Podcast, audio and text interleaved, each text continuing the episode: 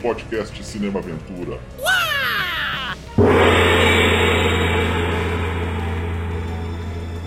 For this reason above all, their capacity for good, I have sent them you,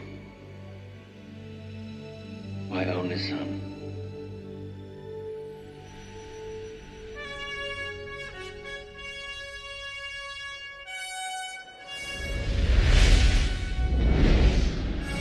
Começando mais um podcast Cinema Aventura, sobrevoando o seu agregador de podcast favorito, aqui com esse clássico Superman, o filme dirigido por Richard Donner em 1978.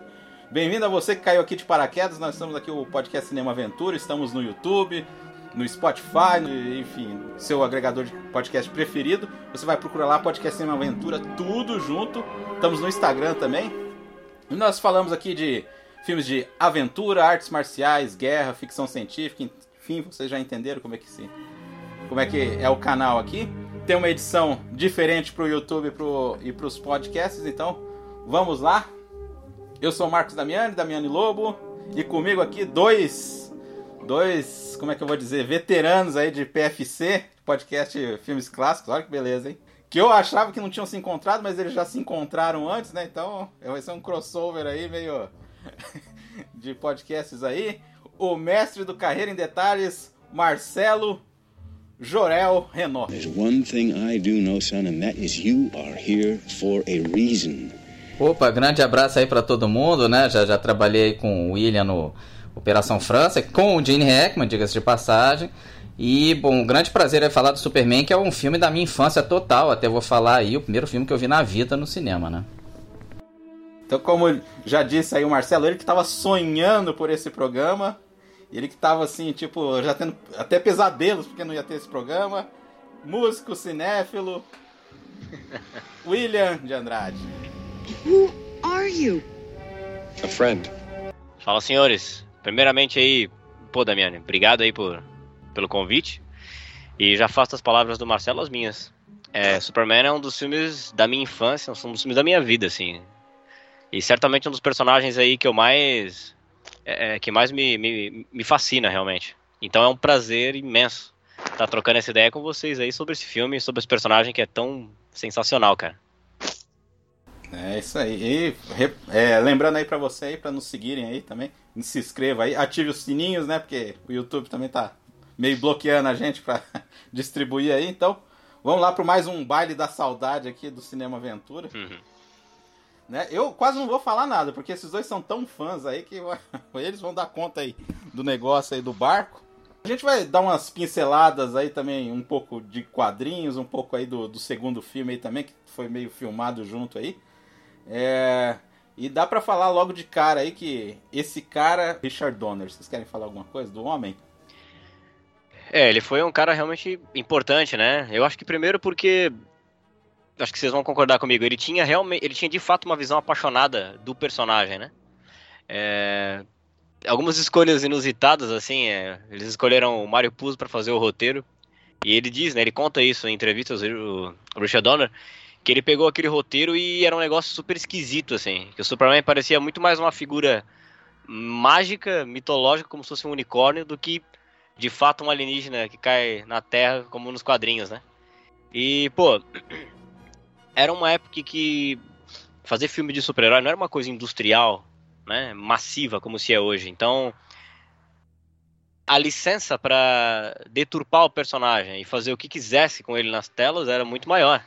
E esse cara já tinha uma visão, não sei se posso dizer, talvez quase que ortodoxa, né, ortodoxa, disse assim, não, eu o Superman é assim, vou fazer é assim, é desse jeito aí. Então, certamente ele foi um cara é, com uma visão apaixonada e isso foi essencial para o filme se tornar o que ele foi, né? Para o resultado final ser, sair dessa forma, né? É, eu, eu só acho, Damiano, eu só discordo um pouco do, de botar o Richard Donner como o herói da coisa. Eu acho que tem vários heróis aí. Primeiro os Salkins, o pai e o filho, né, o Alexander e o Ilha, que compraram os direitos e tal. E eles tiveram desde o começo essa preocupação de trazer uma certa respeitabilidade, porque a chance do filme do Superman ser um filme B porcaria, e era isso que o povo estava esperando quando se anunciou que ia se fazer um filme do Super-Homem, esperar, ah, vai ser tipo um filme meio seriado, meio bobão. Uhum. E, ele, e eles tiveram desde o começo, não, vamos fazer isso aqui sério, pô. e quiseram agregar gente de peso. Então, o Mário Puzo entrar no roteiro foi muito por aí, porque ele era exatamente roteirista do Poderoso Chefão. Poderoso Chefão, oscarizado, aquela coisa toda, né? O cara que, que foi, assim, que ninguém esperava, até eles se espantaram, foi o outro produtor, né, o Spegler, que conseguiu, foi o Marlon Brando. Foi com o Marlon Brando que a Warner comprou a ideia. Que a Warner tava, ah, tudo bem, vocês vão vendo aí esse projeto, meio assim, meio não comprando muita ideia. Quando eles souberam, porra, vocês conseguiram Marlon Brando, e é claro, outro também do Poderoso Chefão, e um cara respeitadíssimo, talvez o ator mais respeitado da época, disparado ali. É. Tava Quando no... eles conseguiram, Marlon Brando andou. Aí, porra, todo mundo começou a acreditar que aquele negócio ia conseguir e tal. E a coisa avançou e tal. E outro que foi herói pra caceta, o próprio herói mesmo, foi o Christopher Reeve, né? Com certeza. Tentando atores, é. pensaram primeiro no Robert Redford, que por sorte, eles reconhecem isso, por sorte ele disse não, se ele dissesse sim, seria ele. E é, é. bem difícil imaginar. Alpatino também, né? coisa. né? Pensaram é. no Alpatino também. Pensaram em atores famosos primeiro. É. Mas Primeiro. eles disseram, pô, a gente já tem o Brando. Aí, aí, com o Brando começou a vir a galera. O Gene Hackman, por exemplo, pô, era, era ídolo, era fã total do Marlon Brando. Quando ele soube que o Marlon Brando estava dentro, ele também quis. Então começou a vir a galera, se você for ver o, o, o elenco do Superman, é, pô, de vários atores de, de estampa, né, cara? Sim, pô. Então, eles viram isso, pô, a gente já tem vários atores importantes talvez se a gente pegar um Superman desconhecido seja o caminho certo, porque até tem um efeito disso que eu me lembrei do Milos Forma quando foi fazer o Amadeus. Ele viu, se, eu botar, se eu botar o Dustin Hoffman como o Amadeus, que era a ideia dele, original, as pessoas não vão ver o Mozart ali, elas vão ver o Dustin Hoffman interpretando o Mozart, entendeu? Uhum. Então eu acho que se eu botar um ator famoso fazendo Superman, eles vão ver esse ator famoso ali, e não o Superman. Então pô, seria bacana a gente realmente pegar um cara desconhecido. Eles estavam gostando muito do Christopher Reeve porque foi um cara que levou a sério o negócio. Ele não quis levar, tipo, fazendo meio de sacanagem o filme, que é uma tendência que poderia ter estragado o filme, ficar esse filme meio bobão. É, uma canastrice, né, cara? Canastrice, que era um risco até que o George Lucas correu com o Star Wars. Ele teve que puxar a orelha do pessoal lá. Sim. Pô, você tá fazendo de sacanagem, é para fazer isso aqui como se fosse Shakespeare, meu irmão. Não é para fazer de saca, não. E aí o Mark Hamill, o, né, o Harrison Ford começou, opa, tá, tá, peraí, a gente tinha entendido errado o conceito e tal. É. E fez Desculpa. toda a diferença pro Star Wars andar, né? Cara, tanto que o, o Christopher Reeve trouxe várias características pro personagem, assim. Existiam. Que não existiam. É, é, que não existiam. Clark Kent não era esse nerdzão bobo que fica tropeçando é. nas coisas, não. Ele era só mais sério e tal. E ele viu, pô, se ficar desse jeito como se fazia, realmente é aquela coisa que até hoje se sacaneia que, porra, o super-homem e o Clark Kent é só o óculos, a diferença e tal. Uhum. Mas não é, porque como o Clark Kent é tão imbecil, você não imaginar, esse cara não é o super-homem, porra, o cara tão idiota assim, não é o, o Homem de Aço lá de Krypton e tal. Realmente eu acho que isso ajuda a esconder o cara, né? Se fosse a vida real, vamos dizer. E é um puta é. de um disfarce, né? Puta de um disfarce. Papo de, ah, você bate o olho e vê que é ele. Não, não vê não, porque ele é um idiota e você não vai nunca imaginar que aquele idiota é o super-homem. E até, até, várias vezes a Lois Lane já até descarta a ideia justamente por isso. Ah, não é possível, pô, não pode ser esse cara aqui. Sim. Mas o é, problema é do, do, do, Reeve é que ele era magrinho, né? É. Cara normal, na verdade. É Teve que, que malhar. Teve que pegar no, no ferro aí. E quem treinou ele foi o David Prowse, que foi o cara que fez o Darth Vader do Star Wars. Sim, cara. É bem engraçado essas misturas, né? Que é Sim. só um ano antes do Star Wars, né? E para já que a gente está falando de heróis, outro herói foi o Geoffrey Unsworth, que foi o diretor de fotografia que morreu logo depois é. do filme aqui. Pois é, cara. Que, que também foi um cara que é. levou muito a sério, né? Que foi, que cara... salvou o filme. É. O reconhece, é. o próprio Donner. Ele salvou o filme porque ele conseguiu fazer a ilusão do homem voar, que era a grande uhum. venda do filme. O teaser do filme fala disso. É. Ele tinha feito em é. 2001, né? Um tinha feito em 2001, só isso. Pois é. Só isso. Só isso. Então, é, pode citar só esse filme aí, tá ótimo. E 2001 é muito feito na moral. Não tem computador muito, é aquilo, era, é. era fixo. É Ilusão, fixo. é. Ilusão ótica, com fotografia e efeitos especiais, e misturando. E ele pegou esse know-how e trouxe pro Superman. Claro que fizeram experimentações, e teve coisa que deu certo, deu errado. Mas ele conseguiu fazer, é muito efeito de fotografia aquilo ali, é muito zoom e e, e, aproximação. Geralmente o Christopher Reeve está parado. Ele usou. Aí o Christopher Reeve, pessoalmente, usou os, os, conhecimentos que ele tinha de asa delta. Ele era professor pois de asa... é. Curioso isso, né? De jogar o corpo, né? Mover o braço. Mover o braço e é. dar. Ele tá paradão. Cara, que, fundo, que sensacional muda, isso. E muda muito de forma muito crível. A gente cai na coisa, né? Claro. Você vê, vai, e pô, o John Williams com a música, então, assim, pô, se você tira essas pessoas, o filme cai muito, pô. É, não, é, não, não, é, não é o mesmo. É, essa é a minha grande crise com essa política dos autores e tal, que o pessoal da novela vague ali, na, na, os críticos franceses ali nos anos 50, o Truffaut, o pessoal todo, Godard. Eles forçaram uma barra, na minha opinião. Esse negócio ah, o diretor, o dono. De do... centralizar a coisa, tu disse? É, exatamente. Personalizar muito num carinha só. Claro que o Donner é vital aqui, óbvio. sim, é. sim. Mas... É um apaixonado, né, cara? Mas o cinema é uma atividade grupal, né? Eu acho sim. que quiseram tratar o cinema como se fosse uma pintura, um livro, que aí sim são coisas individuais, né? Tem eu concordo, eu concordo em absoluto com o cinema não assim. assim. Todos esses caras foram vitais. O Marlon Brando, sem ele não tinha filme. O Geoffrey Unsworth fez a coisa voar, né? Sim. Comprou a ideia, foram os produtores. E a gente pode ficar quase que o dia inteiro aqui. O Gene Hackman foi um tremendo, um vilão. Mas foi uma uhum. produção muito complicada, podia não ter saído do papel ou ter saído de forma ridícula. Mas eles fizeram de forma séria. E, pô, eu Sim. acho que, comparando, falando já que a gente falou do Answorth, que é o diretor de fotografia de 2001, que trabalha aqui, a, o que o 2001 fez para a ficção científica, o Superman fez para os filmes de super-herói. Ele deu dignidade para esses dois gêneros, né? Porra, perfeito isso que tu falou, cara. Eu, eu defendo até hoje e não é saudosismo, não é nostalgia. Podemos até falar sobre isso mais no final, se preferirem. Mas eu considero Superman o filme de super-herói definitivo, assim. Definitivo é. mesmo. Tá? E, mas enfim, é, só para concluir essa parte, depois a gente pode até voltar nisso, assim. Mas é, eu, eu, concordo em absoluto com isso que o Marcelo falou, assim. Acho que é um conjunto de, de, é, de pessoas. Encaixa. E acho que ao longo da história do cinema, as grandes obras-primas, elas no fim são feitas disso, né? De um trabalho em conjunto que, putz, acaba se tornando uma, uma, uma grande gema, né? Dentro dessa. do, do escopo, né? Do, do, de determinado gênero. Se Superman é um deles. E como é que foi a primeira relação de vocês com o filme? Que o meu foi como eu falei, o primeiro filme que eu me, que eu me lembre, que eu vi na vida, no cinema, e, pô, trouxe toda essa magia do cinema. Um filme perfeito para começar, né, cara? Uma criança de 4 anos ali vendo aquele mundo maravilhoso ali, impensável. Eu vi o começo de 79, no Brasil demorava uns meses para chegar. Sim. caramba, que, que troço incrível. Eu me lembro da cena da piscina que ele é jogado ali com kryptonita e tal. Pô, chorava nessa cena aí, cara. É. chorava nessa cena aí. Pra é mim. Fraco, né? Cara, é, é, pra mim, inclusive. É engraçado até falar sobre isso, assim, né? O. Eu, o primeiro contato com esse filme, para mim, foi a sessão da tarde, né? Eu nasci, Também. Eu nasci no final dos anos 80. Então eu, pô, ficava sozinho em casa, televisão, eu sou uma cria da televisão. E Superman era aquele filme que quando passava, eu e meu irmão a gente surtava, entende? Tinha que assistir isso aí, adorava. E foi também um, acho que é uma fase muito primordial quando a gente é moleque. Eu devia ter talvez uns 6, 7 anos. A gente tá meio que formando nosso caráter, nossa personalidade, né? Nossa visão de mundo, assim, a coisa muito fresca.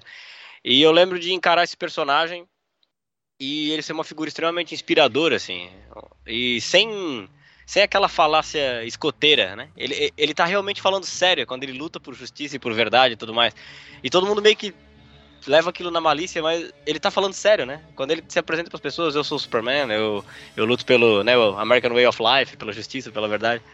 E esse cara tá falando sério, né, cara? É, eu só, só boto aí um reparozinho. Eu, eu reconheço que, claro, quando eu era criança eu não tinha noção dessas coisas. Claro. Mas mais velho, claro, tem uma maldadezinha ali, né? O super-homem claro. tem as da bandeira americana Sim. e fala que defendeu o American Way of Life. Eu reconheço que é a única coisa do filme atualmente que me dá aquele, aquela dorzinha no estômago, assim. um imperialismo pesado, né, cara? Total. Mas, até porque, é, tal, Marcelo, o que, que eu acho? Eu acho até que na primeira parte do filme, o Superman, pô, é dividido em dois atos, né? Tem toda aquela origem dele, que tá aquelas cenas todas no, no Kansas e tudo mais. Depois ele se torna um filme de ficção científica, de super-herói, a hora que ele volta daquela jornada, e aí ele voa em direção à câmera, uma cena espetacular aquilo ali. Que aí muda o filme mesmo, muda o tom, né? Uhum. É... Ele tem muito, para mim, muito dos fundamentos que existiam nos filmes do Frank Capra, nessa primeira parte do filme, cara. Eu acho até a maneira como ele é filmado, é, aquelas paisagens, aquela coisa do campo, o pessoal da cidadezinha, aquela coisa meio caipira, meio bastante hospitaleira. Me lembra muito aquela coisa do Capra, assim, essa esse American Way of Life que o Capra também tinha, né? É, e, o, e o, os quadrinhos foram criados nos anos 30, que é justamente quando os filmes do Capra estavam bombando, né? Eu Pois acho é. que é o espírito do- da, da época. Eu acho É, muito legal que o filme começa com o quadrinho, né? Começa com ah, Ah, no- verdade. O planeta diário, blá blá blá. É dois segundinhos, cinco segundinhos ali, mas é bacana que dá essa, essa reverência. É.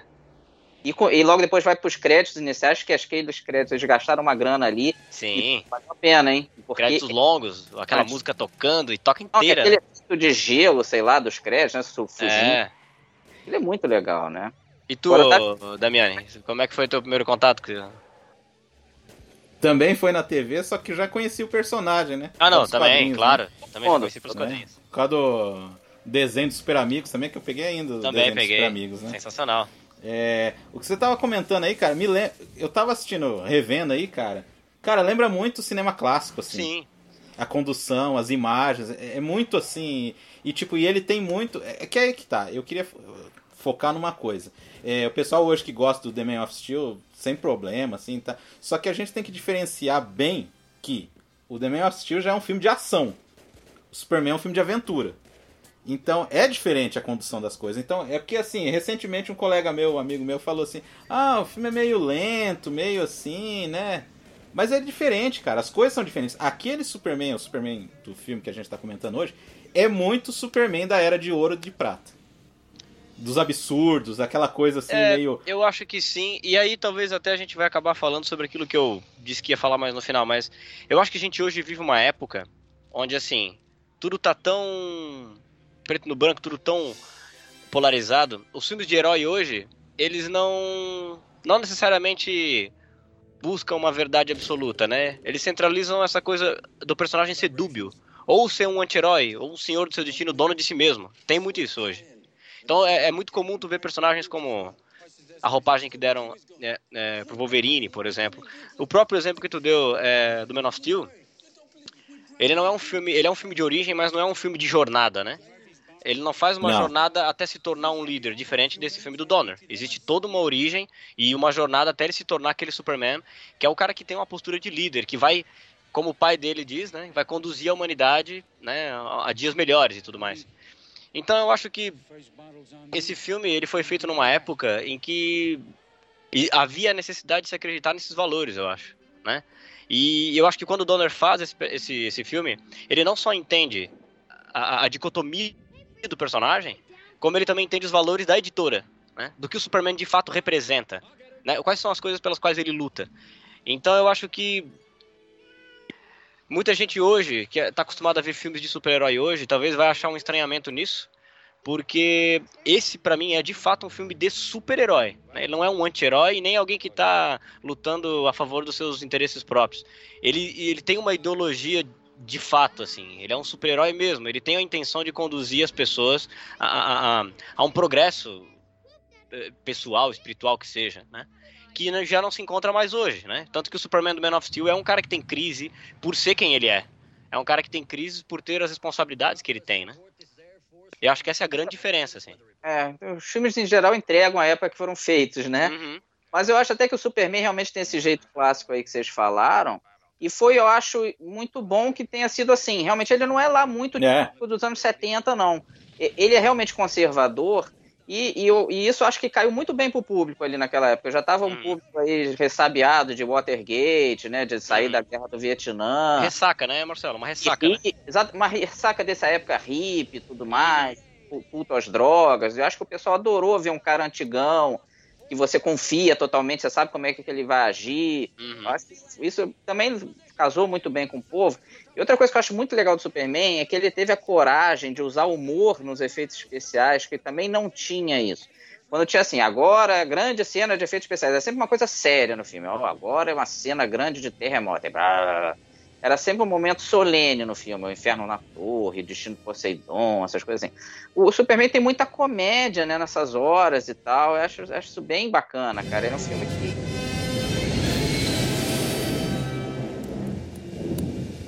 happened? We got our engine back? What the hell's going on out there? Fly. Don't look, just fly. We got something. I ain't saying what it is. Just trust me.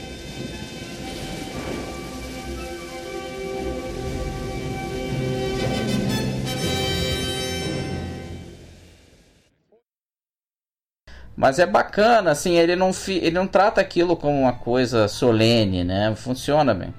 É muito mais um alívio cômico do que o humor em si, né? É, não é pra se gargalhar, claro, não é isso, mas é, é light, né?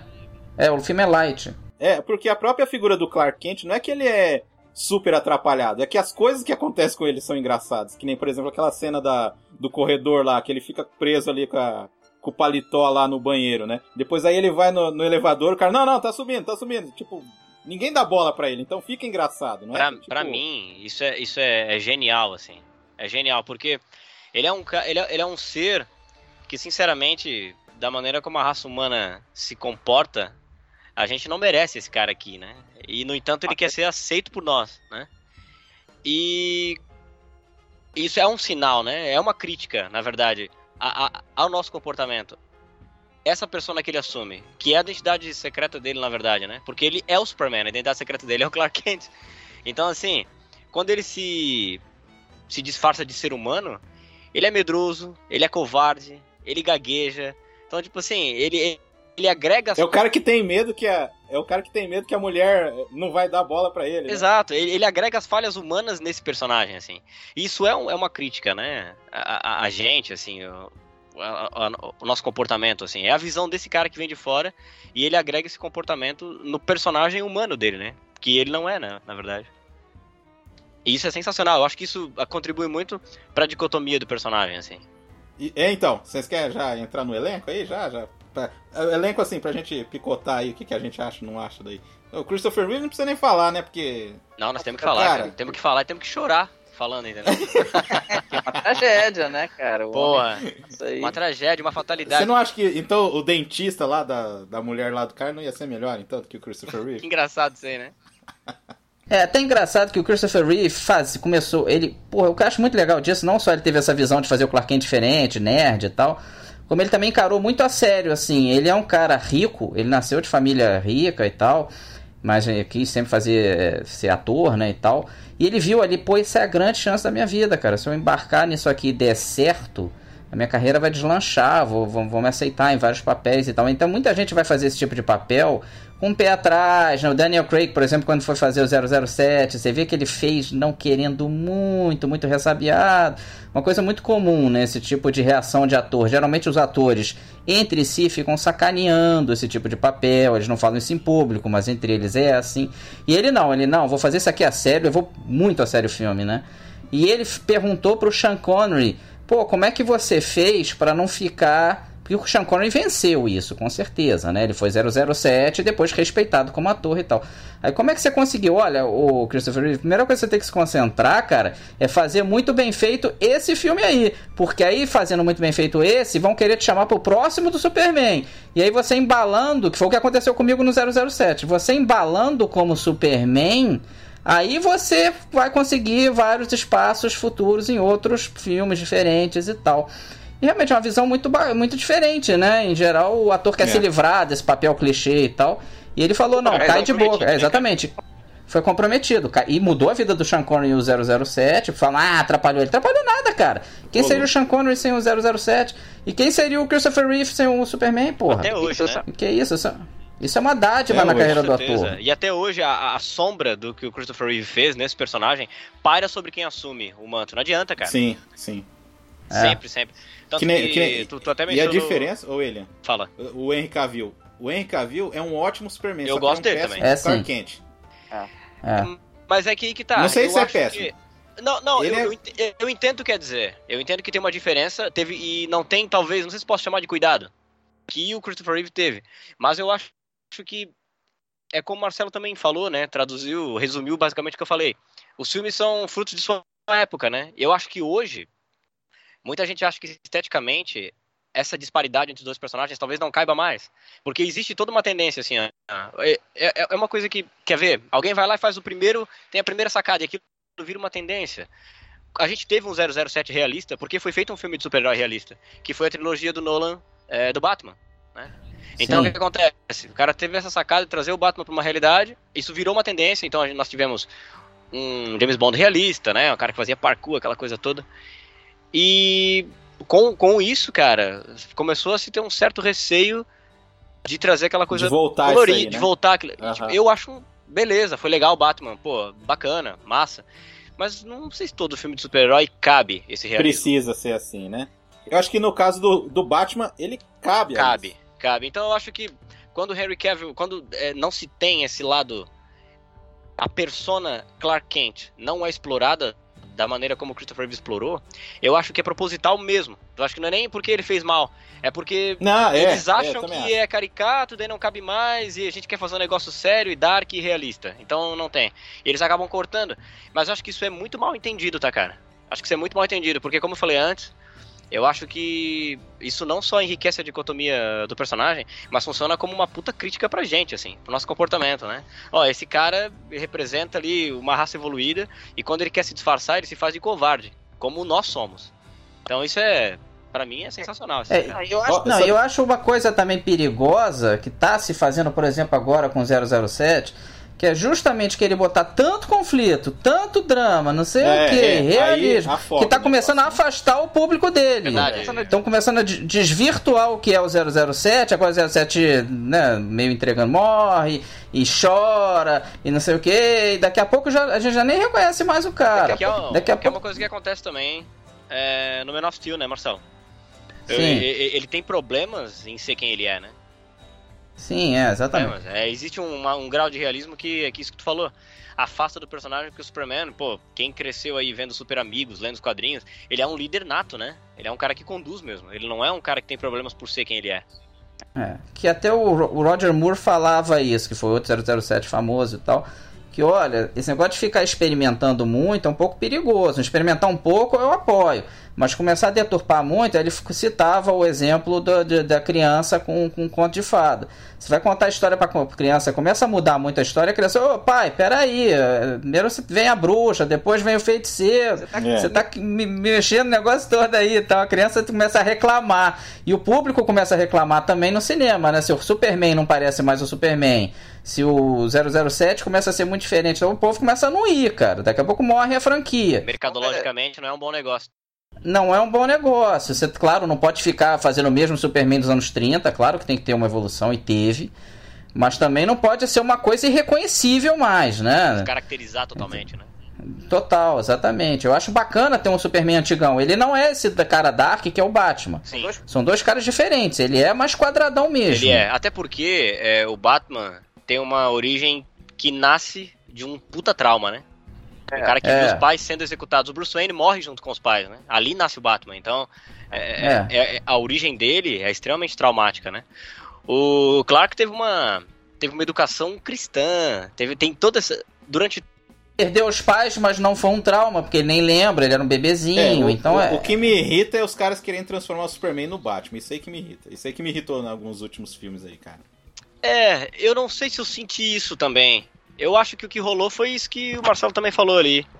Eu acho que, cara, é, é é uma necessidade de fugir daquilo que funcionava e transformar numa outra visão mais realista, assim, trazer dramas. Acho É, mas aí fica tudo igual, né? Fica, é o que eu acho também. Fica, uma, fica, fica um cenário monocromático, né? Mas enfim, pra focar no Christopher Reeve, pô, eu acho que, assim, cara. Putz, é quase um milagre esse cara ter aparecido, assim. É, é um. É, é- é- inspira, de, é- é- tu vê ele na tela, pô, é a bondade, é um cara É o cara que você confia, né? você confia, é um líder nato, assim.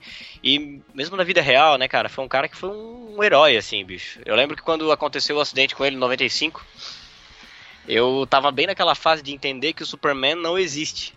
Né? que é um, um ator que interpreta esse É uma personagem. pessoa. Não é possível, não é possível. E aí eu lembro que minha mãe me chamou, né? Porque eu era maluco, né, cara? Superman, eu lia, as- lia as revistinhas e o filme era maluco, assim. E aí ela me chamou, ó, o Superman caiu do cavalo, deu isso aqui e tal, ele tá tetraplégico. E eu lembro que aquele ano inteiro eu passei é, pedindo notícias sobre o Superman, né? Ô mãe, sabe como é que tá o Superman, não sei o quê? É que não tinha internet como é hoje. É, não tinha. Aí sabe o que, que eu lembro, cara? Passou um ano inteiro, meses assim, e minha mãe tinha mania de, pô, às vezes começar a fazer faxina e ir até altas horas, assim. Aí, pô, tava passando o Oscar, cara. E ela me chama, assim, cara, ela falou, William, vem cá, rápido. E aí eu tava, sei lá, acho que no quarto desenhando, alguma coisa assim, saí correndo. Cara, eu lembro até hoje da sensação da minha cara quente na frente da televisão, assim. olhando ele sentado no Oscar e todo mundo em pé aplaudindo. Cara, eu lembro dessa cena até hoje, velho. 96, Nossa. se eu não me engano. E foi, foi muito emocionante. Me marcou aqui. muito, cara. E até hoje, assim, eu lembro quando ele morreu em 2004, que lançaram, né, relançaram o encadernado do Reino da Manhã. E aí eu lembro que a primeira página era uma foto em preto e branco, um desenho do Alex Ross dizendo assim, dedicado a Christopher Reeve, por nos fazer acreditar que um homem pode voar. Pô, cara, eu lembro de estar tá no, eu lembro de estar tá na banca assim, enxugando assim, caralho. Então, pô, ele, ele, é um cara que. Ele foi um Superman na vida real também, né, cara? Um... E dizem que ele era bem assim mesmo. Pois é. E ele lutou e a... depois, deu apoio para outras pessoas com o mesmo problema. O é. cara era incansável, velho. E a Margot Kidder também era bem parecida com que ela era, meio louquinha, meio imprevisível e tal. Foi, na minha opinião, muito bem escolhida. Eu sei é. de gente que não gosta muito dela. Eu gosto muito dela, mas não é, não é unânime, não. Tem gente que, é, não sei lá, tem gente que não acha ela muito bonita, eu acho, mas gosto é gosto. Mas tem gente que reclama um pouco dela, mas eu acho ela bem carismática, assim. É outra que também não era muito conhecida, né? Tinha mais carreira que ele. Ela tinha feito é. Irmãs Diabólicas com o Brian De Palma. Uhum. Mas realmente não era muito conhecida. Era mais mas esse TV, filme... né? Ela, era mais é. TV, né? ela estourou com esse filme aqui. Esse filme mudou a, a vida dos dois, total. E ela reconhece que não estava pronta para isso. Ele estava muito bem preparado e ela não. Que ela realmente é o tipo da pessoa que vive o dia a dia, não tem menor planejamento. Ele realmente fez filmes muito legais depois, né? Tinha uma carreira muito promissora, né, cara? Ele fez em algum lugar do passado, que é um filme lindo, Adoro cara. Filme, Porra. Pô, tem um não, e a atuação dele nesse filme só. Eu sempre lembro da atuação dele no final do filme, cara. Que é uma das coisas mais tristes que eu já vi na Sim, vida. Sim, é um dos. É. Pô, esse é um filme que, cara. Arrebenta, via... arrebenta lá. Na sessão da tarde ficava de cara. Tem um outro filme que ele faz com o Sidney Lumet, que é um filme que eu adoro, cara que é o Armadilha Mortal, com Michael Caine. Muito bom. Ah, nunca vi, é. nunca vi. Ah, é imperdível, pode ver. Esse filme é incrível, assim, ó. Esse é uma boneca russa de, plot, de plot twists, assim. é, fica mudando toda hora. é muito bom, cara. Ele tinha uma carreira, assim, muito promissora, né? Foi uma fatalidade, realmente, assim. É. Foi. E a Margot Kidder depois pirou, né? É, é bem é. curioso. A Margot Kidder, sim, fez o filme sem acreditar muito. Ela achava que esse negócio de voar não ia funcionar. Ela achou que o filme ia ser uma porcaria quando lançasse. Ela tirava palha, né, inclusive. Ela tirava, é. set, e... ela tirava palha, assim. É bem curioso. Não sei se vocês sabem da história dela, que é bem trágica, né, cara? Depois ela. Ela teve um acidente de carro em 90, ela ficou falida depois daquilo. Ela demorou para se recuperar fisicamente e depois ela começou a realmente enlouquecer, né? Enlouquecer de verdade, não é? Quando a gente fala enlouquecer, a gente geralmente fala exagerando, né? Não, é, no caso é, dela, não. Ela virou mendiga. Ela virou mendiga e se esconde. Ela foi achada se escondendo no jardim do, do, de um pessoal assim, já sem os dentes. Olha só que coisa. Terrível, Caraca, nem imaginava isso aí, velho. E ela achou, ela achava que estavam perseguindo ela, que o primeiro marido queria matar ela, Tava tudo fugindo, operação da né? cabeça dela. E ela descobriu, olha só que coisa doida, assim, ela descobriu que tava maluca, que as pessoas falavam, ô Margot, você tá perdendo a razão, cara. Mas a pessoa não acredita, né? Tipo, não, que isso, é isso mesmo, eu tô certa e tal. Ela mesma se tocou que não tava certa, quando ela pensou assim, pô, tem 30 agentes da CIA e do FBI atrás de mim para me pegar e tal. E aí ela mesma se tocou, porra, por que, que teria 30 agentes do FBI da CIA pra me pegar se um ou dois já daria conta do recado, né? Ela se tocou, pô, acho que, eu, acho que eu tô enlouquecendo mesmo, é. E aí ela topou é, tratamento e tal, e aí melhorou e começou a ter um pouco, voltou, voltou a fazer filme, mas ela nunca mais teve o mesmo destaque, sempre, se você sempre puxar a carreira dela, ela fez um monte de filmes, mas quase nenhum eu conheço ou ouvi falar, todo filme pequeno e tal. Ela logo depois do Superman, sim, ela fez Terror em viu outro filme que ela também fez de qualquer jeito e deu certo, mas, mas ela não acreditava.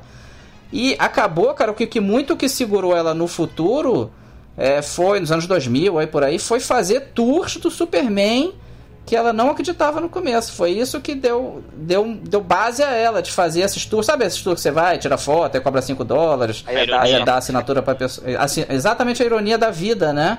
Foi o filme que ela não acreditava e tal, que trouxe uma fama que ela não estava preparada para viver e que depois deu sustentou ela no fim da vida, cara. Bem curioso como a vida gira, né? Você não pode cuspir pra cima, porra. É, pior que é. Mas ela, pra mim ela funciona muito bem no filme. Esse jeito meio doidinha dela casa bem com a caretice dele. Fica perfeito ali. Também também curto, curto pelo lance da profissão dela. Ela é uma, uma repórter, tem que ser obstinada, tem que perseguir a verdade mesmo. E até pela essa coisa do. Às vezes a gente tem essa sensação de semelhantes se atraem e tudo mais, e é verdade isso. Mas é. Existe alguma coisa na personalidade dos dois que se completa, né? É, é interessante isso. É, tem química, né? Tem química. Né? E uma das coisas que, o, que os produtores se tocaram desde o começo foi, porra, sabe o que é importante? Claro tem que ele tem que voar e o povo tem que ver ele voando e acreditar e tal. Mas se a história de amor não funcionar, ferrou. E eu acho, e eu acho que funciona, né, cara? Tem uma química legal dos dois. Aquela cena deles voando por Nova York, que eles chamam de Metrópolis, mas é claro que é Nova York. Aquilo é muito legal, né, cara? Com a música lá, o Can You Read My Mind, que aí é só instrumental. De depois lançaram cantado, né? Mas ali é só instrumental. E aquilo é muito bonito até hoje, cara. E, e a química para mim funciona muito bem. Eu não tenho problema nenhum com a Margot Kidder. Também não, cara. Eu adoro aquela cena que ela vai entrevistar ele na sacada e daí tem é, uma sequência, assim. Uhum. Ele entra pela. Ele voa e, e, o Clark Kent entra sem corte. Aquilo ficou muito bacana. Né? Muito legal, muito legal. Sensacional. O... Ah, falando rapidinho do resto do elenco. Pô, Glenn Ford como pai do. Pois é, é eu acho Pô, que foda. quando a gente fala que a primeira parte do filme tem um fundamento, assim, tem uma inspiração no cinema clássico, pô, quando a gente já pensa em Glenn Ford, pô, é, é, é isso, né? Traz alguém próprio, lá né? na Era de Ouro e coloca aqui, é uma constatação, assim, acho que física do negócio. É. Não, e tem o Gene Hackman, né, cara? Que é um tremendo vilão, né, cara? Um vilão é. carismático, arrogante, mas de um jeito engraçado, né? Ele se acha o máximo e tal. Deixa eu te falar, é, eu, eu adoro o Gene Hackman, mas eu tenho talvez um certo problema com ele como Lex Luthor aí, cara. Ah, é? Não que eu não, não, não que eu não goste. Olha, olha. Não que eu não goste. mas eu. Eu acho que no cinema nunca acertaram o Lex, cara. Ah, é? Nunca acertaram. O meu favorito é o Gene Hackman. Sim. Mas o que, que você ressalvas. acha que faltou? É, o que, que você acha que faltou? Quais são as ressalvas? É que assim, ó, eu acho que o, esse vilão ali, por exemplo, ele não. Parece que não representa uma, uma ameaça. Vilania. E ele não tem uma. uma claro, você tá falando que o plano dele é idiota? É, ele tem uma motivação que, tipo, ah, é, o cara já é rico, ele tem aquela motivação. Ah, é, é, meio assim, parece meio bobo. E na verdade, nos quadrinhos, o Lex é um cara de uma alta periculosidade ferrada, assim. É um cara maléfico mesmo. Assim. Pô, mas o cara ia fazer um terremoto que ia afundar São Francisco, Los Angeles. Ele é, tipo assim, nos quadrinhos o Lex é uma personificação do capeta, assim, cara. Sim, mas aqui ele ia afundar São Francisco, Los Angeles, a porra toda, porra. Mas enfim, ele. E também tem uma coisa que eu não gosto muito, que é o seguinte: que é o cara inteligentíssimo cercado de idiotas. Eu não gosto muito disso. Não go... Mas eu entendo que dentro desse contexto ali ele funciona totalmente. Tanto que. Sei lá, né? É que tá, William. É meio anos 50, né?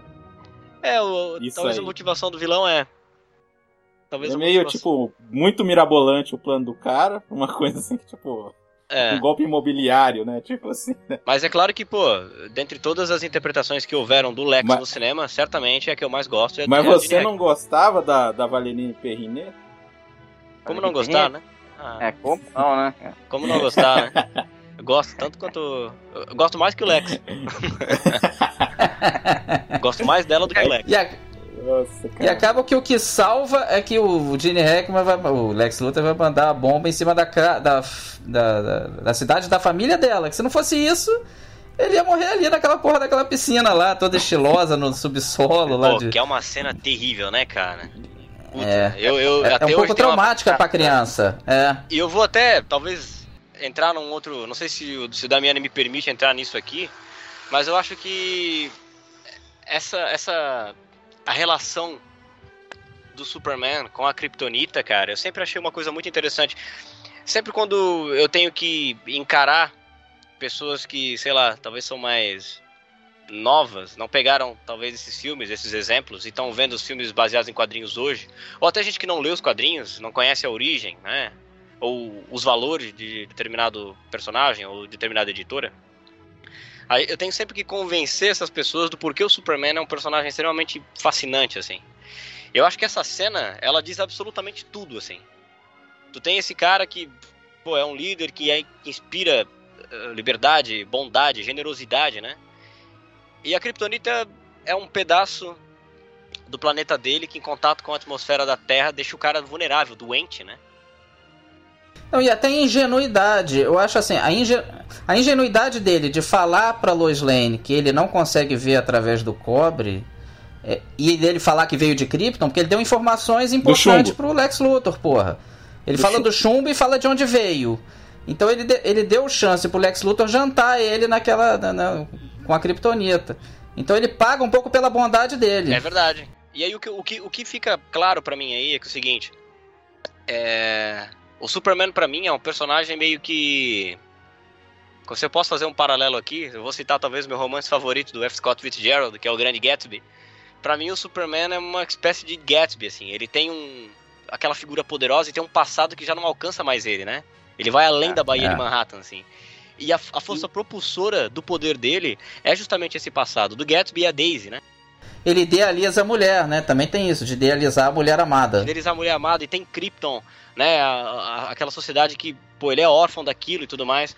Então eu vejo muita gente diz, ah, mas a Kryptonita foi uma coisa criada para criar anticlímax nas histórias do Superman. Eu discordo totalmente. Não, não, não. Foi para criar uma fraqueza nele. E mais do que isso, tá, Marcelo? Eu acho que a Kryptonita é, é, é, a, é, a, como é que eu vou dizer? A personificação, a materialização de uma nostalgia particularmente tóxica dentro da mitologia do personagem, sabe? É um pedaço do planeta dele que em contato com a nossa atmosfera deixa ele doente. Talvez, talvez, e aí eu já posso até estar viajando, mas é a minha interpretação do negócio talvez é um lembrete que os autores, os criadores do personagem quiseram deixar, de que quando a gente se dedica demais às coisas que nós perdemos, a gente acaba perdendo as coisas que nós já temos, né? E acho que a Kryptonita, para mim, ela, mais do que criar anticlímax, ela é a personificação desse passado dolorido que o personagem tem. E acho que isso e ajuda a enriquecer demais a coisa, assim. E é por isso que essa cena me emociona tanto desde criança. Porque é isso, é um pedaço do lugar de onde ele veio e aquilo deixa ele doente, deixa ele vulnerável, e ele tá lá, cara, pra morrer, assim. É uma coisa que me toca até hoje, essa cena. What's his name? What's he got hidden under that cape of his? Batteries? Why did he show up last night? Dick, where does he come from? Does he have a girlfriend? What's his favorite ball team, Kent? Now listen to me. I tell you, boys and girls, whichever one of you gets it out of him is to wind up with the single most important interview since God talked to Moses. What are you standing around about for? Move! Get on that story! E é com, a, é com o lance da mulher amada e tal que ele rompe até as regras que o pai dele deixou para ele, né? Porque ele ali é, resolve voltar na porra do tempo. Aquela cena é muito legal também, ele girando o planeta ao contrário, né? Polêmica, né, Marcelo? Total, né? Porque assim, a, a, quem vai. Eu já tive amor e ódio por essa cena. É, ó, tem gente que vai ouvir esse, esse episódio aqui e vai apedrejar a gente aí. Eu adoro também, não tenho Pode. problema nenhum com aquilo. E acho que aquilo mostra justamente a magnitude do personagem, as coisas que ele é capaz de fazer e de modificar, assim. Gosto muito daquilo. Então, tem a ver com o personagem da época, pô. O cara fazia musculação com o planeta, cara. Viu? que, que ele não pode girar, O que, que é, né? E ela nunca é. vai saber o que, o que ele fez por ela, né? Ele nunca vai saber o que ele fez por ela, né? Ela nunca vai saber que morreu e tal, que ele é. ressuscitou. Nossa, mas essa parte do Christopher Reeve é foda é mesmo. É foda, cara. Ele atua muito bem nessa Nossa. cena, né? Ele vendo que ela morreu ali, ele dá um berro ali. É. Era um puta ator. E, e essa Não, cena aí, voltando um pouco ao filme mesmo, concreto, que tava filosófico a discussão aqui, eu não, não esperava isso não. Mas voltando um pouco ao filme concreto, essa cena não era para ter sido o fim do primeiro filme, né? O fim do primeiro filme era para terminar ele mandando o míssil pra, lá pro, pro espaço e o míssil explodindo que soltaria aqueles três vilões lá. Que são muito bons vilões, ah, a gente vai falar mais à frente. Era para terminar assim, só que aí os produtores chegaram, cara, a gente tem que estourar com esse primeiro filme aqui, que se o primeiro filme for um fracasso, a gente, no, o segundo filme tá morto, pô. Já era. Então a gente tem que trazer o que seria o fim do segundo filme para terminar o primeiro. E aí realmente, eu acho que eles acertaram, realmente ficou um filme mais marcante, esse final é muito marcante. Fechadinho. Fechadinho, e aí depois a gente se vira com o segundo filme aqui. Porque é bem curioso que isso eu não tinha feito essa correlação mas os Salkins, eles fizeram o que é considerado uma grande sacanagem na história do cinema, porque eles fizeram os Três Mosquiteiros de 73 junto com é, acho que a Vingança de Milady, que seria é. a continuação dos Três Mosquiteiros. Fizeram juntos, isso deu uma merda. Porque o, eles fizeram os dois filmes juntos e depois lançaram separados. E os atores ficaram, porra, a gente recebeu por um filme só, seus sacanas, e vocês lançaram separado. E eles fizeram a mesma coisa aqui, só que aqui já a lei já tinha feito um reparo nessa sacanagem que eles tinham feito. Ó, não pode fazer isso não. Já vocês, vocês têm que pagar os caras por. É, exatamente, já, já tinha alcançado eles. Mas eles fizeram a mesma, a mesma experiência, né? Curioso isso. Eles fizeram dois filmes em um em 73 e deu certo. E fizeram a mesma coisa aqui, que as cenas foram filmadas juntas. Não foi, ah, logo depois, não. Não foi logo depois, não. Às vezes, assim, tinha cena no, no lá, naquele castelão lá do Superman, eles faziam já dos filmes 2 e do 1 um ali, aproveitando o embalo todo. Então isso ficou bem, bem bacana, né, cara? E deu certo de novo, né? Deu certo, ficou um filme bem fechadinho. Claro, bem fechadinho. E aí, claro, lançaram um filme, foi um sucesso ferrado né? Nossa, um sucesso de arromba mesmo, assim. A Warner adorou, todo mundo adorou, do, todo mundo ficou famoso. De certa forma é um épico, assim. É um, é um épico mesmo. Até eles falam, né? Isso aqui é o, é o é mitologia americana, né? O Super-Homem não deixa de ser um, como se fosse um deus grego, né? Não, é, diz que o. Um ícone americano. Diz que é. o Donner falou que queria fazer os 10 mandamentos no Superman, cara. É meio por aí mesmo. Levar a sério o negócio. É, é, é meio por aí mesmo. E aí deu-se o grande problema, que é o que eu até falei em off aqui com o Damiani. Não dá pra falar do filme 1 sem falar do filme 2, que eles foram feitos juntos, pô. Mas a gente já falou do filme 1, então acabou? Não, dá pra seguir, porque ele tá misturado com dois. Misturado, exatamente. Eu também tenho essa impressão. Que, que aí eles brigaram com o Donner, né? O Donner era um cara meio um pouco complicado e tal.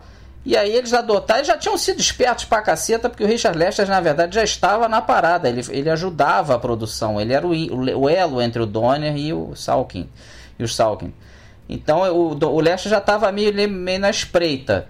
E o Donner mostrou que ia ser complicado para o 2 e aí eles puxaram o tapete do Donner e o Lester virou o diretor. E o Lester, para quem não sabe, ele tinha dirigido os filmes dos Beatles é, o Help You nos anos 60. Exatamente, com muito sucesso, né?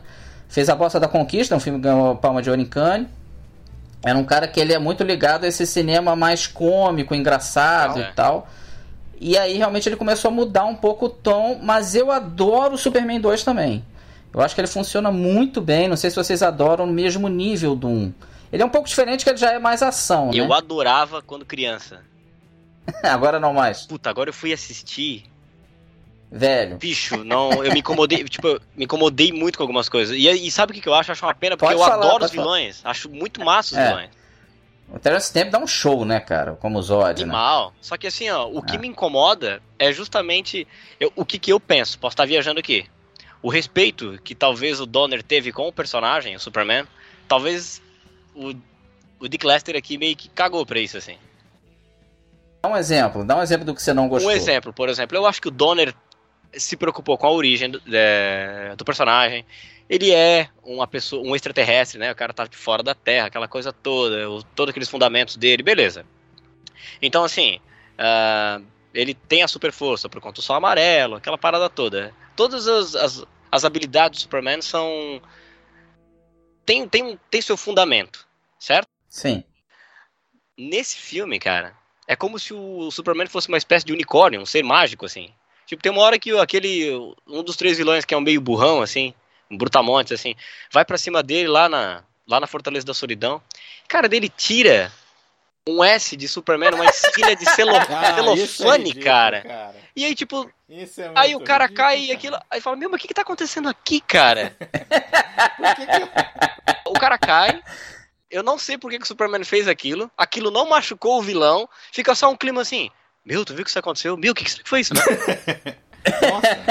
Foi um momento sugênero. Eu não gosto é. também do, tipo assim, tudo bem, ele abdicar dos poderes ali, mas deveria ter uma coisa mais não, mas isso aconteceria com o Donner também, né? Isso já estava no esquema não, mesmo. Mas assim, é Caramba. uma coisa muito mágica, não é, não é, ela não é científica. Essa do celofone, pra mim, é a pior de todas essas. Muita gente pode ser, velho. Que questiona, é engraçado que essa, se você reclamou, assim, é traumatizante a cena da piscina do 1, uhum. É muito traumatizante, até meu irmão ficou puto quando ele descobriu que o super-homem perdeu seus poderes. As crianças ficam, porra, não, super-homem não, cara. Isso aí é trauma de qualquer criança que vê esse filme. E, pô, mas realmente tem uma lógica, porque, pô, por que, que ele precisa abrir dos seus dos seus poderes pra né, namorar, ou sei lá, com a, com a Lois Lane? Mas realmente um cara super poderoso mataria fatalmente a mulher, né? Até sem querer e tal. Então é uma coisa que não, não daria para. Imagina uma relação sexual entre um deus e uma terráquea, sei lá, seria meio complicado o negócio. Então, assim, tem uma lógica assim, se você parar pra pensar, tem uma lógica assim, não é uma coisa totalmente furada. E, e traumatizou vocês, realmente, ele perdeu os poderes, que é, e que é justamente quando os caras tomam poder na Terra, né? Que eles três estão tomando poder, tá fazendo o maior banzé, e ele resolve abrir mão dos poderes. É. O, é, uma cena que me deixava puto quando era criança era que daí ele vai naquele bar lá e leva um pau no. Toma porrada. Puta, eu fiquei muito puto com isso aí. Eu ficava desgraçado da cabeça. Nossa, assim, eu também ficava triste, hein, cara. triste nada, eu dava suco no sofá, velho, quando eu vi isso aí, velho. Falei, que merda isso aqui, cara. Triste. Então eu acho que no 2, é, a coisa que mais me incomoda é isso, assim. De repente parece que o, que o Superman ele não é mais um extraterrestre. Ele é um ser meio que mágico da floresta, assim. Um leprechaun, um unicórnio, uma parada assim. É uma... Eu não entendo o que, que ele é no segundo filme. Eu realmente fico confuso com o que ele é. É, é que assim, é, quando a gente era criança também, e um pouco hoje também, é porque tem mais ação, né? Tem mais Sim. ação, é mais porrada, é Sim. mais tipo. Né, um monte de gente com superpoder dando porrada. Então, tipo assim, pra. Quando, o filme é de 82? Não Por aí, né? É, acho que sim, é. Então, pra 82, cara, é ótimo, assim. Não, claro. Tem a versão que não tem o celofane. É, né? É, a gente depois tem que falar dessa, dessas versões que mudaram, né? Exatamente. que tem vai na cara do outro, não tem. As versões clássicas e tal, e tem essa versão do, do, do, do, do Donner, né? Que muda realmente bastante, depois a gente tem que analisar isso aí. Uhum. Mas não, eu gosto bastante. Ele é, mas ele é mais cartoon mesmo. É. Tem o lado do Lester, aí o diretor é realmente mudando um pouco. E, mas... mais sombrio também, né, Marcelo? Tu não acha? Não, claro, ele perdeu os poderes e toma porrada. E é legal, ele vinha do sangue, assim. Uma parada né? meio apocalíptica, assim.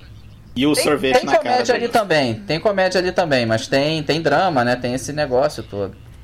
Não, bem, bem bacana, né? O, o Gene Hackman tentando influenciar os caras, mas também sabendo que qualquer estalinho ali eles podem se virar contra ele e tal. É bem, bem, bem bacana ali, né? Ele dá uma manipulada, tenta ficar com a Austrália, né? Sim, cara. que é a ambição do cara, né? Com a Austrália. Agora, assim, os vilões eu acho, pô, baita, assim, acho muito legal, cara.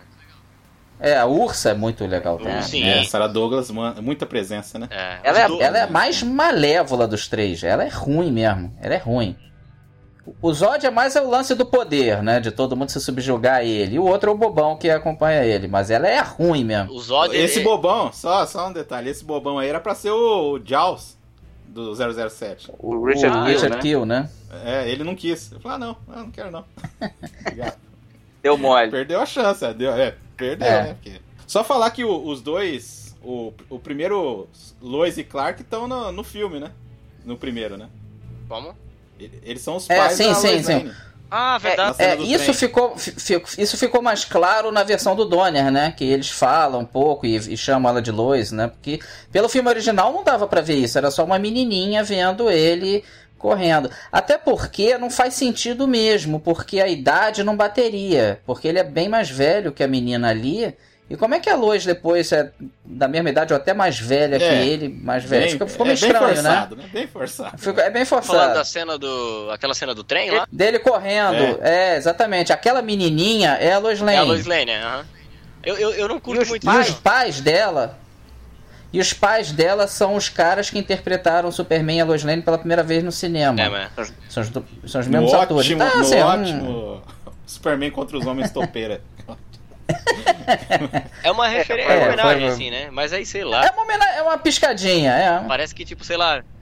Parece que Metrópolis barra Nova York é tipo. É tipo a cidade que eu moro, assim, tipo, todo mundo se conhece. É um negócio. todo mundo se esbarra. É. É, é. e no começo tem a Lana Lang que também vai voltar no 3, né? É. Já Sim. tem a, a ruivinha ali do, do Smallville. Smallville é né? bem, bem legal. É que é bem capitular, né? Tipo, é Krypton, depois Smallville, depois depois você conhecendo Metrópolis, depois pra, pro, pra ação final, né? É. O ato final, né?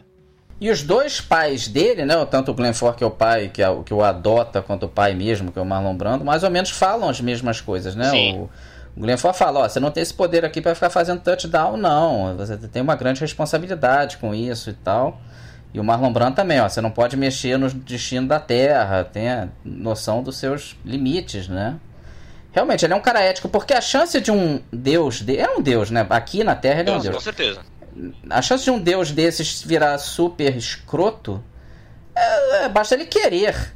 Né? Até o próprio Man of Steel tem uma hora que ele tá algemado que ele dá uma aberturinha de braço ali, tipo, cara, não vai ser essa algemazinha aqui que vai me prender, não. Nada me prende. O que me prende é a minha bondade, porra.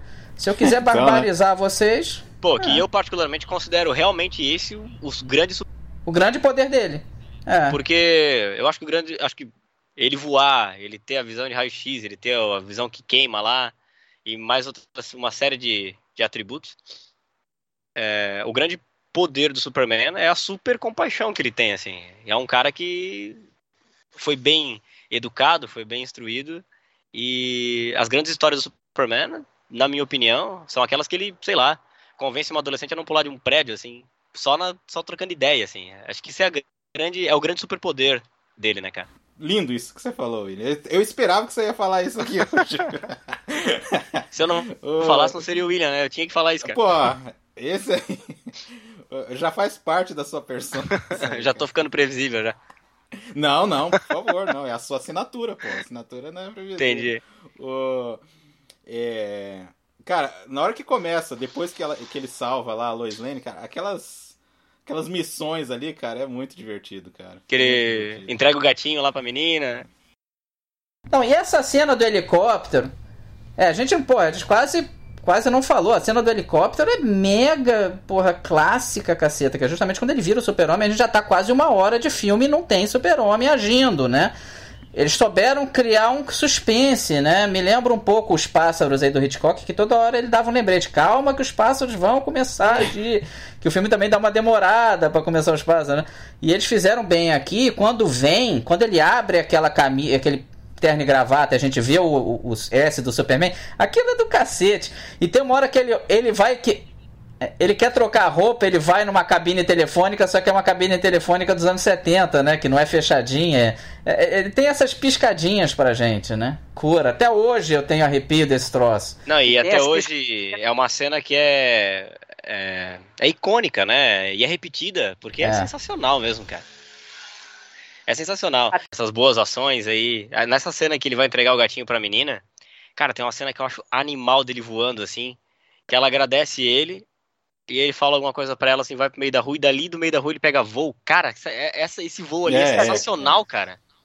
É, ele tipo, ele, fa ele faz um ele faz um impulso com os pés assim, vai com a mão para com as duas mãos para cima. Cara, que ele é muito orgânico, velho. Até é, hoje é, funciona. É, a própria depois que ele salva, pô, porque tá, para mim também é uma das melhores frases, né? que ele salva a Lois Lane. Ah, quem é você? Um amigo. Um amigo. Aí ele sai voando também. Porra, foda. Não, e aquela, pô, calma que eu te peguei. Ela, porra, se você me pegou, quem que te pegou, porra? Muito bom, cara.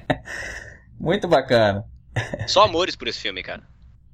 É, exatamente, né? Várias cenas clássicas, for ver aí tem umas 10, 12, cara. Isso é típico de um filme muito bom, né? Quando você tem 10, 12 cenas ótimas, assim.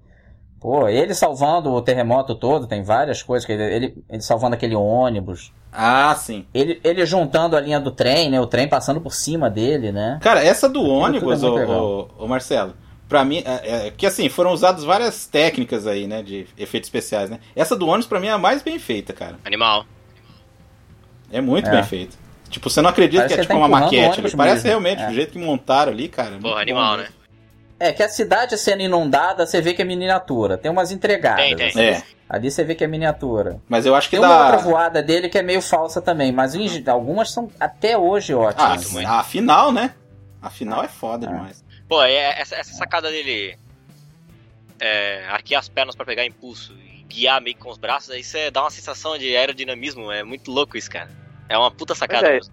é a experiência do Christopher Reeve de fazer a asa delta. Animal, né? Incrível, né? Esses detalhinhos assim que.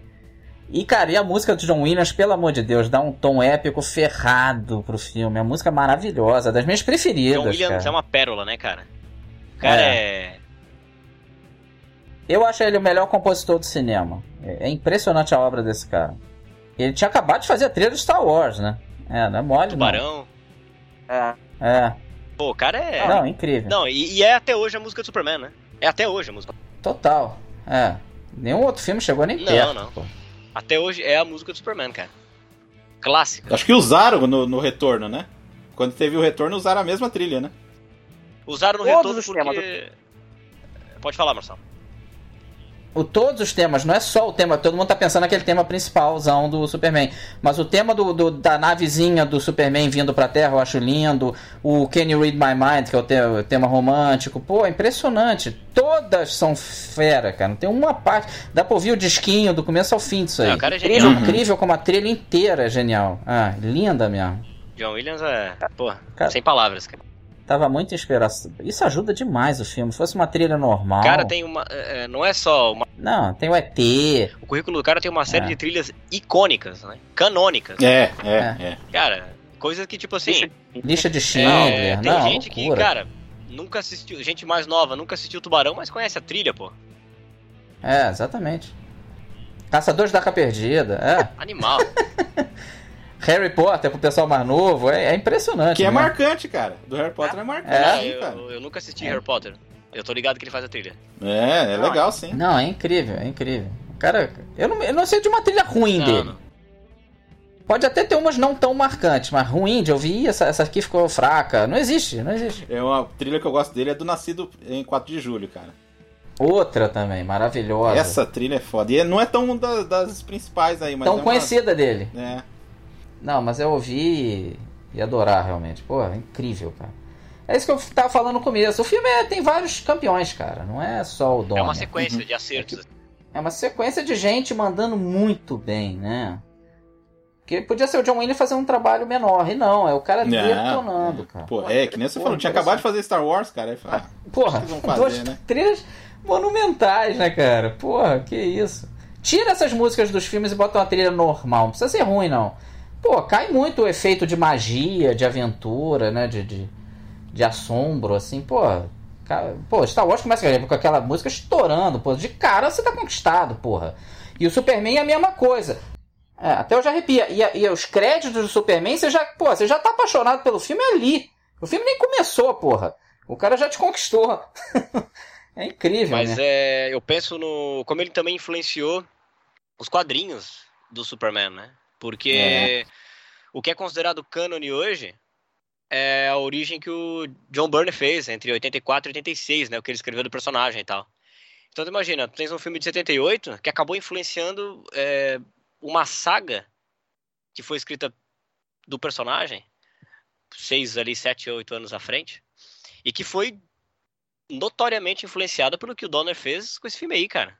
É, é. E, porra, tu pensa, isso é, é um legado que essa coisa do. Ele que redefiniu toda essa coisa do cânone da Kryptonita, né? A origem dele, essa coisa de que a mãe dele costurou a roupa dele com uh, o uniforme dele, com aquela manta que veio junto. Isso tudo tá, na, tá nas origens do Burn. É, tá nas origens do John Byrne. E isso aí tá no filme, cara. Tá, tá sim. Sensacional. Depois, o... É um legado muito é, forte, cara. Acho que ele foi de 86 até 88, 89, É, é, né? Eu achava que era 84, é. 86, mas pode é porque foi depois das crises, né? É, nas, é isso. 86, então 88, acho que é. É, e depois o, o. Não sei se você leu, o William. É, depois o, o Donner voltou ao Superman. Não sei se você sabe disso. Ah. Isso aqui, ó. Ah, o último, último filho. filho. Sim, sim, o último filho de Krypton. É, isso aqui é legal pra caramba, isso aqui. Sim. Ele e o Jeff Jones. O, o Marcelo, o, a Ursa e o, e o outro, eles têm um filho. Ah, é? Só que aí o Superman não sabe, aí ele acaba caindo na Terra, e ele acaba, tipo, conhecendo o moleque, vai adotar um moleque, só que aí ele descobre que é filho dos dois, que voltam da zona, da zona fantasma. Da fantasma. Oi, sabe uma coisa interessante do, que o Marcelo falou antes, né? Imagina se esse cara não. Ele cai na Terra, mas ele não, não tenha o lance de ser educado pelo Jonathan e a Martha É. Kent, né? Algumas histórias é, também já experimentaram isso, né? Tem até uma, uma que fala sobre o. Se o, se o Jorel tivesse errado o cálculo e ele tivesse caído na Rússia comunista e fosse uma espécie de Tem. filho do Estado. Esse eu tenho também. Isso é sensacional essa história. Isso aqui, ó. Entre a Rússia e Incrível, Mattel. né? E o próprio Superman 3 tem uma parte do Superman mal, É o né? bizarro. É, que seria Que é, bizarro. o, é. Que é o melhor dos, daquele filme, que é a briga dele bom com ele ruim, né? É. Aquele li- lixo lá. Achei que era o é Richard bacana. Pryor, cara. Que- é Sim, o- cara. E tem a. Pô, Não, tem aquilo, a, aquilo estraga. a- Como é que eu vou dizer? Essa disparidade na atuação do, do Christopher, né, cara? Nossa. Mas aquele Superman lá com a barba por fazer, tomando uma pinga lá, pô. Muito... É o que salva aquele filme. Bom, é. Pois é, as sequências foram sacaneadas, assim, né? É, foi caindo. E, E o aí 4 deu- é é, horroroso, a né, abraçou. É, sabe que na época a gente é moleque, a gente não pensa nisso. Mas hoje eu tenho uma dó disso. Não, eu adorei o 3. Quando eu vi no cinema, eu tinha uns 9 anos, sei lá, eu adorei o 3. Hoje mais velho, hoje mais velho, não, eu sou bem crítico. Mas essa parte eu gosto muito até hoje. A, a minha maior pena disso aí, dessas sequências, é porque o Christopher adorava fazer o personagem. E ele fazia aquilo a sério, cara. É, O exatamente. resto que não fazia. É, né? me dá uma dó danada de ver aquilo assim e falar, pô, poderia ter Todo sido resto foda, assim. Porque ele gostava, ele queria fazer, né? E. Mas, né, fizeram isso aí. Dá uma dó danada, Agora, assim. Só É. tem um mito que o 3 foi fracasso de público. Não foi, não, foi sucesso. Ele foi fracasso de crítica. Ele foi fracasso de crítica. Mas o 4 não, foi fracasso de público e crítica. O 4 realmente afundou a coisa. Eles tinham ideia de seguir, de fazer o quinto e tal, mas o 4 foi tão mal que aí matou a coisa. Aí, claro, depois teve o acidente do Reeve. Aí um colega meu achava que era o Duff Ludwig que fazia o homem nuclear lá. não era não, não era não. Mas no 4 volta tudo, volta o Gene Hackman, né? Eles tentaram dar um gás ali. É. E no 3, a Margot Kidder quase não está no filme, justamente porque ela ficava falando mal dos produtores e tudo mais. Foi uma vingancinha. É uma aqui. doidinha mesmo. Tipo, ah, é, você ficar de babaquice falando mal da gente, então vamos botar a Lana, Lana Lang Lang, como a, Que é a... como a principal. dela? Que eu até gosto, eu até gosto da Lana Lang ali no, naquele filme, não acho ruim não. Mas o problema foi. O problema é o Richard Pryor. É, o Richard Pryor é que realmente não, não pertence ao filme. É um ótimo comediante, mas não tinha nada a ver com aquilo ali, né? Foi numa época que ele tava bombando com os stand-up. É, Vamos botar esse exatamente. cara, né? Não, e ele falou no, no Johnny Carson que, que, pô, daria tudo pra fazer um filme do Super-Homem. Isso também foi um gatilho. É. É, Você pensar mas não que devia ter no- sido, né, porra? Eles queriam o Telly Savalas, né, aparecendo no filme, né? Então, tá coerente, né? É, seria uma, seria uma piadinha, né? De, de- É. de- porque o, o Super-Homem confundiria ele com o Lex Luthor. Veria o cara careca e ia lá nele, aí via que era, O que que era o Kojak. estranho, porque se o Lex Luthor não é careca no filme... né? Pô, pois é, essa ideia, né, cara? Botar o Kojak, né? Que, cara. É. Não, e, e, e aquilo é maquiagem, né? Do, do, muita gente acha que o Gene Hackman tá careca no filme. Não, aquilo é maquiagem, muito bem feito, né, cara? Ele não raspou. ca- Pô, eu É. sei que é prótese, presto atenção e, e- e acho que ele tá. Acho que ele tá careca mesmo. Impressionante, Pô, é muito, muito bem boa essa feito ali. Eu também fiquei. E, É. pô, ti- ti- é, tinha aquela sacada aí, ele não queria se livrar do bigode, né, o Gene Hackman. É, Ah. outra também. O, o Donner ficava falando, não, que tem que tirar o bigode, tem que tirar isso aí, e ele não tirava. Ele falou, se você tirar, eu tiro também. Daí ele foi lá no, no trailer, lá, tirou, raspou o bigode e voltou, ó, tirei, agora você vai ter que tirar o seu. Daí ele, ah, não seja por isso. Vai lá e tira. O cara tava usando um bigode falso, cara. Só pra convencer o cara a raspar o bigode. Sensacional, né? Mas o Gene Hackman gostou, né? Achou divertido, não ficou puto, Levou né? na boa, levou na boa, assim. O Jim, Hack, o Jim Hackman, ó, um parênteses aqui no Jim Hackman. Cara, ele parece ser um cara assim que. É meio, né? Você olha assim, nossa, esse cara, eu tenho medo desse cara. Mas não, cara, às vezes ele começa a Ele é contar contrário. uma coisa, cara, totalmente contrário, né? Ele era. Ele é um Ah, cara ele super. Não, mas como pessoa, que assim, assim como o Reeve é parecido com o Superman e a Margot Kidder é parecida com a Lois Lane, o Gene Hackman é o contrário, né? Ele é um cara, na verdade, super educado e cortês e tudo mais, e cavalheiro, e ficou conhecido no cinema por fazer, filho, por fazer vilões e filhos da puta, porque é o que ele fez no- nos dois filmes deram Oscar pra ele, Operação França e o Perdoável. Ele é um filho da mãe É, ali. tipo, o monstro é. da vida real, né? O gentil. o É, gentil exatamente. É a, é a ele deu certo fazendo vilão. E o, ele deixa Curioso, o né? atuar, né? É, exatamente. É o oposto do. Não, cara, é e, totalmente e cara, e você pegar três né, papéis dele nessa época, né? Esse daí, o Operação França e o. E o a conversação, cara, totalmente diferente, Também, cara. E É, tem também exatamente. aquele do Ele é um aquele ótimo Dr. Ben, que também é anos 70, que eu gosto muito. Um lance no escuro. Esse eu não vi, eu não vi. Pô, muito bom. É um, faz um, ele faz um, um detetive lá. Que tá buscando a Ele, mocinha. é- ele, ele é um tremendo ator e ninguém cita ele entre os grandes. Já reparou como ele meio dá uma sumida quando a gente vai lembrar os grandes atores da história? Ninguém cita Ah, o cara nunca, é impressionante. Ô, ô, ô, Mas William, a ele gente é. tinha falado do Alpatino na- no programa lá. O Gene Hackman eu acho melhor, cara. E ninguém fala mesmo. Todo mundo vai falar do Alpatino. Mas o Alpatino é bem mais famoso, né? O Alpatino É, tem bem é. mais fãs. É, Eu acho eu, ótimo. Eu acho ótimo também, é. eu também acho Aliás, isso, assim. Aliás, ele, eu não sei se vocês sabem, ele, Gene Hackman, era amigaço do Dustin Hoffman quando os dois eram desconhecidos, moraram juntos e tudo. Tô sabendo disso aí. Curioso isso, né? E torciam, E eu né? capaz- Torciam um pelo sucesso do outro, assim, era bem. É. Tinha uma, uma parceria, assim. Bacana isso. É legal. Dois, dois Assim grandes como- nomes assim aí da, como- da nova Hollywood naquela época, né, cara? Assim como o Christopher Reeve era amigaço do Robin Williams. Pô, ele era padrinho, dois era amigos. padrinho de- da filha. É. Dois caras bem diferentes, né? E se Nossa, davam muito bem. juntos, né? né? Eles eram compadres aí. Compadres da Juilliard, né? Da escola de, de- de interpretação Tem tal. um, um documentário que o TBO lançou sobre o Robin Williams. Pô, um documentário bem emocionante.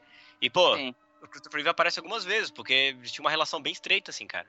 Tem até uma cena muito bonita, cara, que me emociona muito. E já falando, sobre fazer esse paralelo do, do Superman Clark com o Christopher Reeve, assim, tem uma hora que a criança, né, a filhinha do Robin Williams que ele tá batizando, ele é padrinho, e aí o, o pastor lá, padre, sei lá o que que é, fala assim, que atributos você quer, né, que essa criança tem e tal. Aí, ah, que seja uma pessoa feliz, que seja uma pessoa tal. E aí o, o Christopher Reeve fala algo assim, ah, que seja uma pessoa com fibra, que tenha um grande senso de justiça. E aí o padre fala pra eles filmaram o batizado. Aí o padre fala assim, ó, muito bom, gostei disso. Fala pra ele assim, sabe? E, pô, É. pô, não tem como, tipo, tu sendo um fã do filme de 78, não tem como tu não ver essa cena no, no documentário não se emocionar, É o sabe? próprio Superman, né? É. Total. Eu lembro até de uma. Quando tava virando, né? 99 pra 2000, tinha uma propaganda que passava. No futuro, o homem vai poder não sei o que, não sei o que, não sei o que, o homem isso, o homem aquilo. E aparecia uma, uma sala redonda, tipo aquela da ONU. E aí aparecia ele sentado, né? Não sei se vocês já viram esse comercial na época. Eu já vi, vi hoje. Porra, cara, isso ali me arrepiava, assim, quando era moleque, porque aparecia ele sorrindo na sala e o final do comercial era ele se levantando e apertando a mão de um líder lá de estado. Ah, lembrei disso. isso aí. E eu lembro de ser moleque e falava, vou perguntar pra minha mãe se ele tinha voltado a andar. Não, isso é montagem, Não. ela dizia. Não, isso passou no, Ela no- no, acabava Super com Bowl da vida. E o pessoal ficou ligando pra, pra TV, pra, pô, como é que vocês conseguiram curar o Christopher Reeve? O pessoal Nossa. caiu, não foi só você, não. É, pô. Bacana. E foi realmente duplamente chocante ele ter tido esse acidente de cavalo por ter sido ele, né? Realmente, essa figura do Superman fragilizado, né? Sem poder se mexer e tal. Foi... Acrescentou drama a coisa, né? Não era um ator qualquer que teve isso. Foi ele que era o Foi super foi uma coisa bastante né? dramática, né? Eu Foi. lembro de, Foi. assim, ser moleque, 6, 7 anos, e lembro que aconteceram uma série de fatalidades naqueles, anos, naqueles primeiros anos ali dos anos 90.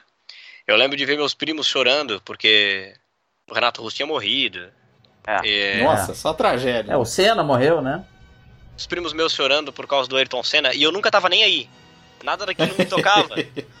e aí eu lembro que foi o contrário. Quando aconteceu a fatalidade com o Christopher Reeve, era eu que tava sensibilizado e ninguém tava nem aí deles, assim. Foi o troco.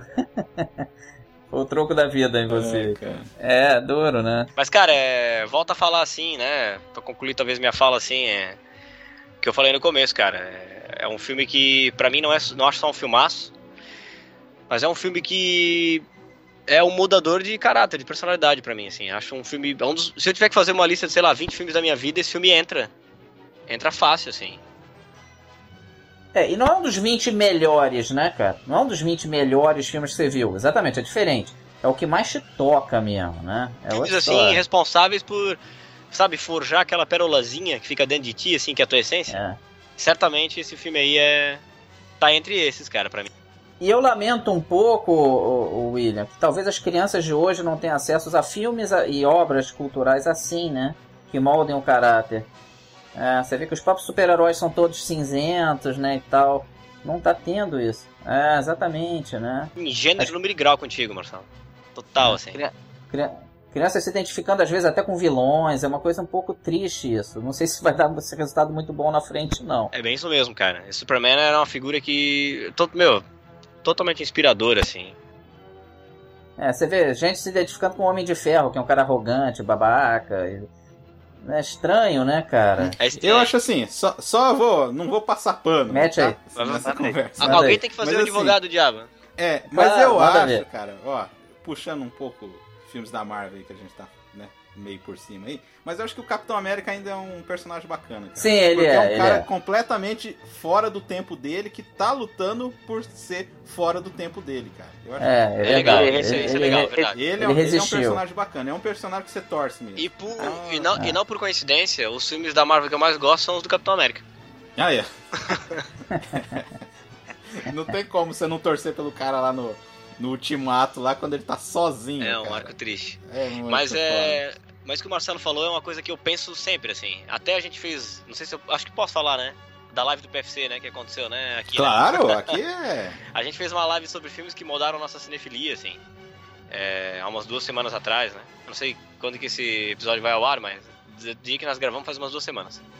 E é uma coisa que eu falo lá, cara. É uma coisa que eu falo. Eu dou a minha lista dos filmes e falo, pô, se eu tivesse filhos, esses aqui seriam filmes que eu assistiria com ele, assim. Que eu falo, ó, tem que assistir isso aqui, cara. Tá? E Superman era um dos que estavam lá, na minha lista, assim. E aí, não sei se tem filme atual que dá pra botar nessa lista aí. É. Qual seria o Qual que seria o filme feito nos últimos 10 anos que você indicaria pra um filho, exatamente nesse nível, né? De que ele deu, deu uma boa moral, bons costumes e tal. Não sei se tem não, cara. Não sei se tem não. Não se faz mais isso, né? Não se faz mais o, esse tipo de filme. Não só filme de super-herói, não. As noviças rebeldes, né? Os bons pastor, esse tipo de filme edificante, vamos dizer assim, né? Os filmes do Capra, por exemplo, são ótimos São para ótimos isso. filmes, né?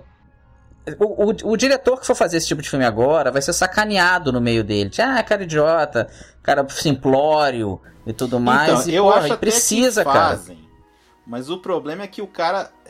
O problema acho que é de roteiro mesmo, cara, porque o cara apela pra isso. Aí que tá. Eu acho que. Eh, Por exemplo, tem filme do Will Smith que é edificante, mas o duro que é um peso assim de tipo do dramalhão que fica meio deslocado, entendeu? Entendi. Tipo. É aquele filme assim, vamos, vamos dizer assim, falando de uma forma até pejorativa e coloquial, o filme feito pra chorar, né? Exato. Que aí é difícil, exato. é difícil comprar porque assim, o filme feito pra chorar não te faz chorar, né? Ah. Eu, eu, eu, É. eu, particularmente sou assim. É, os filmes do Capra não fazem pra chorar. É, é para você se emocionar, mas é diferente. É pra você. Que o filme feito pra chorar é uma tendência.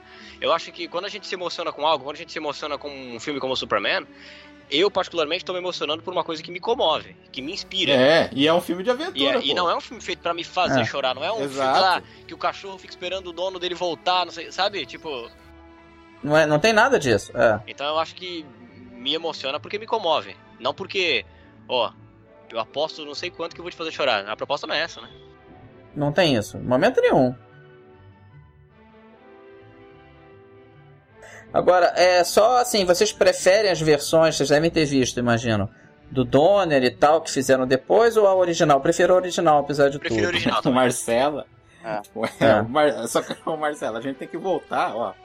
Ó, a retaliação do, daquele episódio. Você falar que preferir aquele, aquela narrativa em off do Blade Runner do que o final do Ridley Scott. é- Eu sou o único no mundo que acha isso, é. Não, eu Você é o reconheço único isso. do mundo. No do mundo, no mundo.